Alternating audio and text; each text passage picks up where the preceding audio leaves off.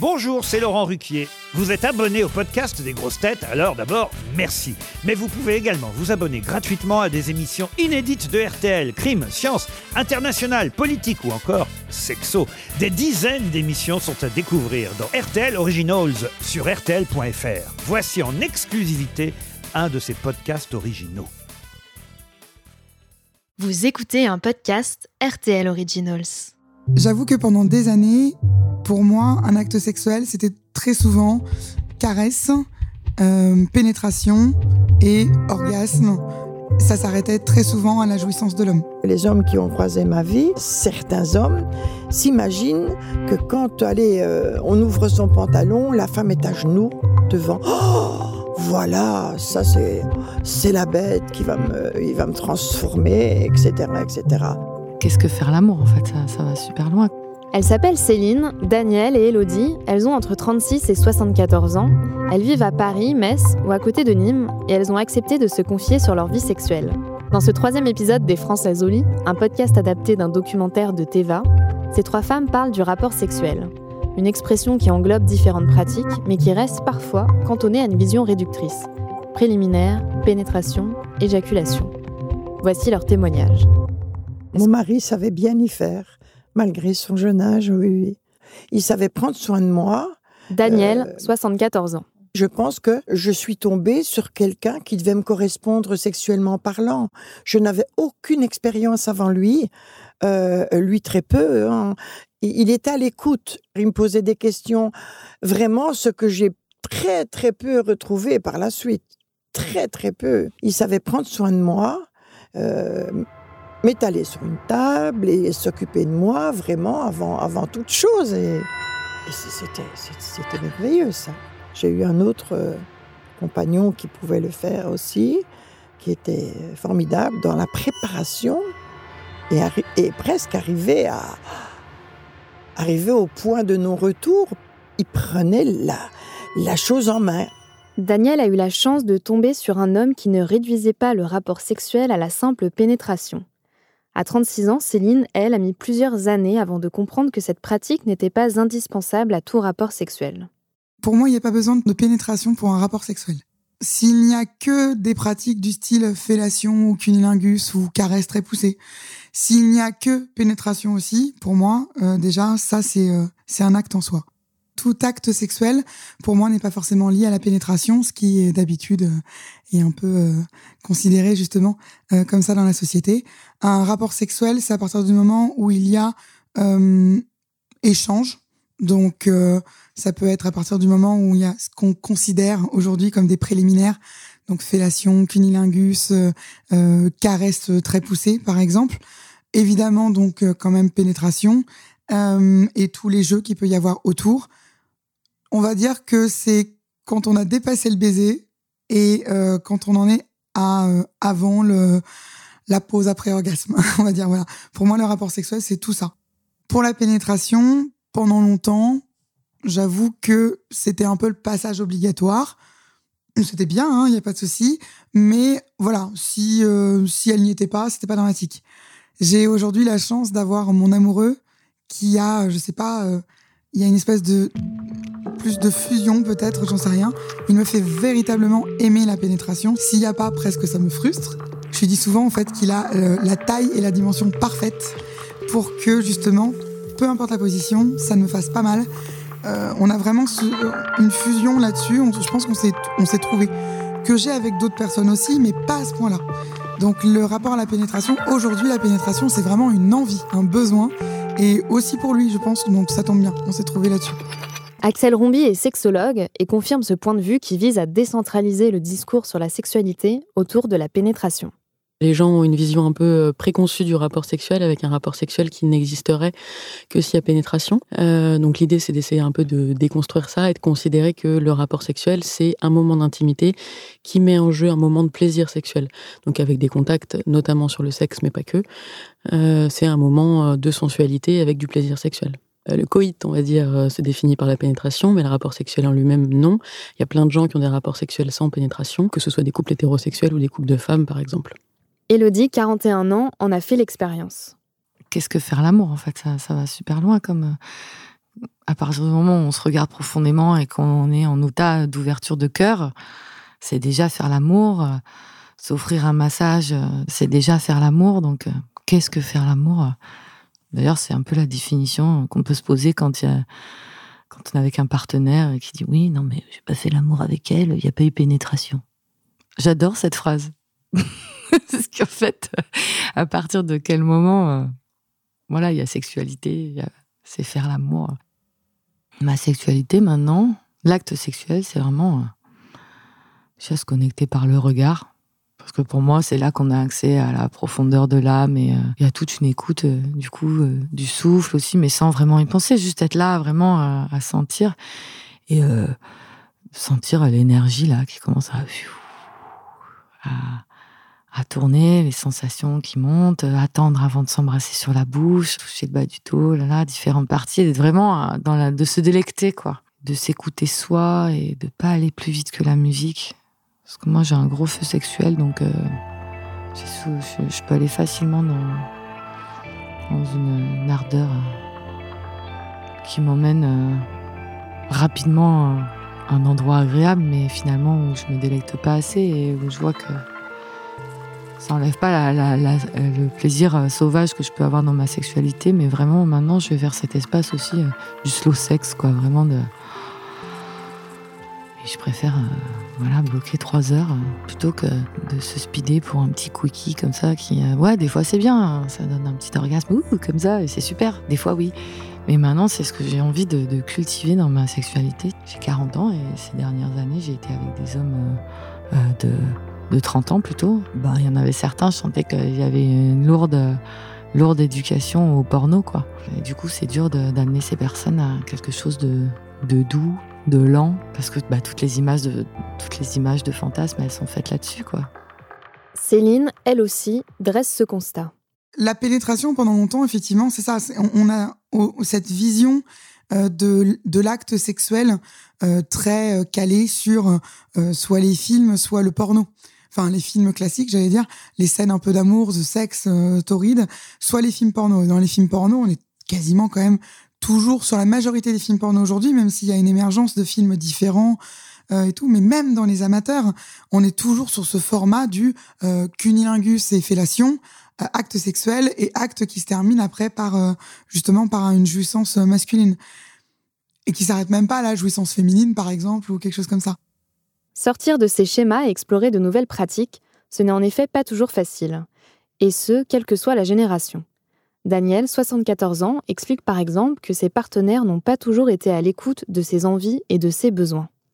Mon deuxième mari, c'était le flop total en ce qui concerne euh, les rapports sexuels. Cette personne euh, prenait son plaisir et puis hop, tant pis quoi.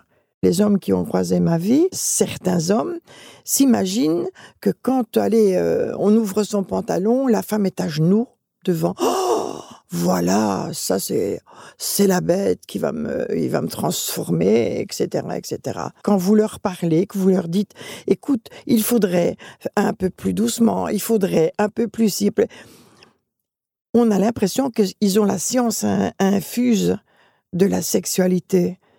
Et il y en a, vous pouvez leur redire dix fois, ils, feront rien du tout, ils continueront à... Ce qui fait que vous vous sentez frustré, pleine de cet homme. Il m'est arrivé de ne pas avoir d'orgasme avec un homme. Pas du tout. Alors que avant de faire l'amour, je me sentais prête, presque. Oh, j'avais même l'impression que dès la pénétration, ça allait être. Oh, ça allait être. J'étais prête. Et, ben, ils arrivent à, à, tout casser, quoi, en fait, par leur comportement. Attends, Laisse-moi te dire ça. Laisse-moi laisse te dire que tu pourrais faire comme ça maintenant. C'est pour chacun une chose différente. Euh, vous voyez, par exemple, allez, on, fait l'amour, crac, boum, et puis, on voudrait que ça reste dans cette position, on va dire, parce que vous sentez que pour vous, c'est, eh ben, ah ben malgré tout, ben on change, on fait ça. Mais non, non. C'est agaçant. Il faut écouter, en sachant qu'un homme, il est beaucoup plus vite prêt à l'orgasme qu'une femme. On est d'accord. Alors, si vous vous sentez prête, ça peut être très rapide aussi, mais qui, qui soit à l'écoute de ce que vous attendez de sa manœuvre. Voilà, c'est ça. On peut arriver sans pénétration à avoir l'orgasme. Maintenant, euh, personnellement, moi j'aime, euh, par exemple, les préliminaires, embrasser quelqu'un, alors qu'il y a des personnes qui n'aiment pas ça. Moi déjà, directement, clac, ça me fait tilt à l'entrejambe. Hein. Et même après avoir déjà eu un orgasme, euh, on continue à s'embrasser. Euh, voilà, paf, c'est fini, au revoir. Et il y en a beaucoup, c'est comme ça, tiens, c'est terminé. Mais quand on a un partenaire qui a quelque chose pour vous et qui lui-même a, eu son orgasme et qui vous tient dans ses bras et qui vous embrasse encore, moi, eh ben là, je suis là, d'avoir une cuisse entre mes jambes, ça me fait rejouir. Et plusieurs fois. La cuisse, autre chose, si c'est une main, ou vous comprenez. Lors des rapports sexuels entre les hommes et les femmes, le pénis a tendance à être le centre de l'attention. Pourtant, certaines expériences, comme celle qu'a vécue Elodie, prouvent le contraire. J'ai eu une expérience une fois euh, avec un homme euh, qui avait vraiment un, micro-pénis, euh, genre de phalange d'auriculaire, quoi. Et c'était magnifique avec cet homme. On a passé, donc avant que je m'aperçoive de ça, on a passé genre, je sais pas, un temps, demi-heure, trois quarts d'heure à se toucher les mains dans le lit. Voilà, on était là en mode euh, on se découvre et à se toucher les mains. Et j'ai eu des orgasmes rien qu'avec le toucher de découverte de la main à l'intérieur. Incroyable. Et puis après, euh, je me suis laissée euh, guider par cet homme qui avait une énergie magnifique, une sensualité incroyable qui m'a fait grimper au plafond vraiment quoi dans la lenteur et l'écoute euh, magnifique. Et donc au moment de la pénétration, il m'a dit bon moi là ton préservatif il va pas m'aller en fait.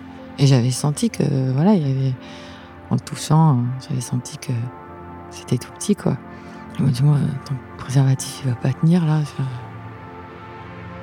Je préfère qu'on fasse pas la qu'on fasse pas de pénétration. Et euh, moi j'étais waouh j'étais assez fascinée de je me suis dit, ben voilà, lui, euh, c'est un, homme tantrique, un homme euh, qui a une sensualité de dingue que j'ai pas vu chez d'autres hommes. Et je me suis dit, voilà, est-ce qu'il l'a développé parce que du coup, il avait un, petit pénis et il m'a expliqué euh, que en fait après quand il est en confiance et qu'il a une compagne pendant un moment et que c'est pas une première fois comme ça où c'est intimidant de poser ça aussi parce que bien sûr j'imagine il y a plein d'hommes qui ont été moqué ou pas mis en sécurité. Euh. Déjà, le micro-pénis, c'est quand même relativement rare. Maintenant, pour donner du plaisir à une femme, déjà, la pénétration euh, n'est pas le, le, Saint Graal. Et ensuite, quand une femme euh, est excitée, le tiers inférieur de son vagin se contracte. donc, à partir de là, il peut y avoir stimulation, même avec un pénis qui fait pas un diamètre fou. Donc là, c'est vraiment une question d'adaptation des corps et plus que de, taille réelle euh, du pénis. J'ai été avec des hommes qui avaient des gros sexes, vraiment. Et euh, bah, du coup, c'est facile pour eux et c'est trompeur parce qu'en fait, euh, ben, c'est facile de donner de la sensation forte, mais après, au bout d'un moment, qu'on a découvert ça, tout ça, voilà, cette sensation-là, c'est qu'est-ce qu'il y a derrière cette sexualité première? Quelles sont les subtilités, quoi. Et je m'aperçois, ben, notamment les hommes qui ont des gros sexes, ils peuvent être handicapés vraiment par ça, quoi. J'ai eu plusieurs exemples. En fait, ils ont un gros sexe, c'est facile, c'est facile pour des histoires courtes. Mais après, euh, à la longue, ils savent pas forcément se servir de leur sexe parce qu'ils ne sont pas allés visiter les subtilités forcément. La majeure partie des études et spécialistes vous le diront. Les femmes ne jouissent pas principalement de la pénétration, mais de tout ce qu'il y a autour, et de ce qu'on appelle communément les préliminaires. Ces caresses, massages et autres gestes sensuels censés préparer le corps de la femme à la pénétration. Mais ce terme est de plus en plus remis en cause car il est trop centré sur une vision hétérosexuelle et masculine des rapports comme l'explique la sexologue Axel Rombi. Je pense que c'est déjà euh, dans, l'utilisation du mot préliminaire qu'on a un, problème. À partir du moment où on considère que l'ensemble des autres pratiques hors pénétration sont des préliminaires, ils amènent de manière un peu euh, systématique euh, à la pénétration. C'est un peu la figure imposée du patinage artistique, quoi. l'idée de sortir de ce vocable-là, avoir des rapports avec des caresses, avec des rapports oraux par exemple, consiste aussi à euh, un rapport sexuel, mais ça veut dire accepter de déconstruire euh, les choses et accepter de se connaître soi-même et donc de laisser l'autre nous connaître. C'est une, une tendance euh, qui peut prendre appui notamment par exemple sur le sexe tantrique euh, et qui a pour euh, objectif bah, justement de sortir un peu de la figure imposée et, du marteau-piqueur et de prendre le temps notamment pour les autres pratiques de faire monter le plaisir. Et s'il y a pénétration l'idée est de prendre le temps de ressentir les choses d'être dans une forme de, pleine conscience et de conscience dans son corps là où euh, on a un peu tendance à être dans un, tunnel, c'est-à-dire qu'on s'engage dans, un, rapport sexuel et on cherche la lumière au bout du tunnel euh, qui serait euh, l'orgasme.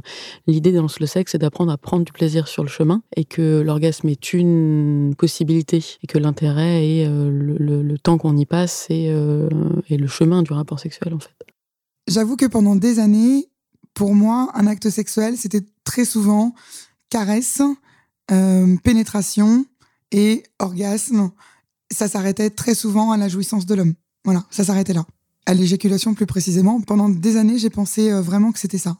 Donc effectivement, pour moi, les préliminaires, il n'y a pas de préliminaires. C'est euh, à partir du moment où on se connecte et on rentre dans une intimité, c'est pas la pénétration qui est la sexualité ou faire l'amour, quoi. Il y a tellement d'espace possible autant de connexion par le regard que par le souffle, par le toucher, le massage. Et euh, c'est vraiment des espaces de découverte euh, qui me plaisent. Quoi. Et puis il y a des personnes avec qui j'ai envie de partager euh, tout ce que je viens de dire, mais pas la pénétration. Une fois le rapport sexuel démystifié, déshabillé de toutes ces injonctions, il est alors plus facile pour les femmes comme pour les hommes de trouver leur propre façon de prendre du plaisir.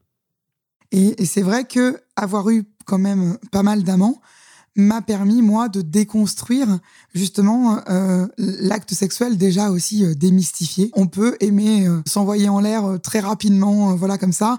On peut aimer faire l'amour très longtemps. Il y a plein de façons d'avoir un acte sexuel selon les partenaires, selon les moments, selon l'envie de voilà, selon un moment de sa vie, je pense aussi les, les envies ou les besoins qu'on peut avoir. Il y a des moments où on a vraiment besoin de tendresse, donc on a besoin que ça dure longtemps, que ça câline longtemps. Et la pénétration, du coup, n'est pas forcément euh, finalement obligatoire. L'orgasme non plus, pas nécessairement. Et, euh, et moi, je suis contente d'avoir rencontré plein de personnes et d'avoir discuté aussi avec plein de personnes et d'avoir osé euh, casser ce schéma-là pour trouver ma façon à moi de faire l'amour ou d'avoir un rapport sexuel ou de d'avoir quelque chose aussi de plus sauvage parfois ou de plus rough. Donc donc voilà, donc ça oui, c'est un je pense que c'est important de se poser les questions et d'essayer la communication globalement euh, autour de la sexualité est quelque chose euh, effectivement euh, qui est à entretenir. pendant le sexe, avant le sexe, après le sexe, ça, ça, dépend vraiment des gens. Et des gens qui sont un peu bloqués par le fait d'avoir à parler ou de s'entendre dire des choses pendant la relation sexuelle. Il y a des gens que ça peut exciter. Ça, c'est vraiment euh, une question d'individu. Maintenant, le fait de parler de sa sexualité euh, dans le cadre d'une relation, euh, c'est important parce que ça laisse la possibilité, quand il y a quelque chose à dire, quand il y a un début de difficulté, de pouvoir aussi la dire sans que ce soit le drame et donc de ne pas s'enquister dans un mode de fonctionnement qui ne convient pas à l'un ou à l'autre. Il y a beaucoup de mythes autour de, des jouissances euh, féminines et masculines. Il y a cette espèce de continent noir euh, féminin où l'orgasme féminin serait quelque chose de, de l'ordre du divin, de l'ordre de, l'impalpable, de l'indescriptible, etc. Les hommes ont un tel schéma imposé pour leurs relations sexuelles euh, avec un orgasme et une éjaculation déjà qui sont dans la tête de la majorité des personnes. Et ensuite, cet orgasme et cette éjaculation marquent la fin du rapport sexuel. Euh, c'est relativement cadré et donc ça donne quelque chose d'assez hum, contraint et quelque chose de très contrôlé euh, finalement dans, l'orgasme masculin. Ça me, ça me va de rencontrer ces hommes-là qui recherchent une autre sexualité, du coup, qui peuvent se retenir et du coup faire l'amour pendant des heures. Donc, au boulot, que les hommes, du coup, ils peuvent être eux aussi multi-orgasmiques. J'ai vu des hommes orgasmés et flippés. Euh. Et du coup, c'est des espaces nouveaux. Donc, l'homme, il n'a pas qu'une sexualité euh, simple, comme des fois, ou un plaisir simple, comme des fois, il peut le définir. Il y a vraiment des espaces incroyables à découvrir. Vous venez d'écouter le troisième épisode des Françaises au lit, consacré au rapport sexuel et à ses mythes. Dans le prochain épisode, on vous parlera de l'orgasme, ce moment de plaisir intense qui, lui non plus, n'échappe pas aux injonctions et aux idées reçues. Pour en savoir plus, rendez-vous dans le volet numéro 4 des Françaises au lit avec Daniel et deux nouvelles voix, Barbara et Alicia. Vous pouvez retrouver cet épisode ainsi que tous les podcasts RTL Originals sur rtl.fr. À bientôt.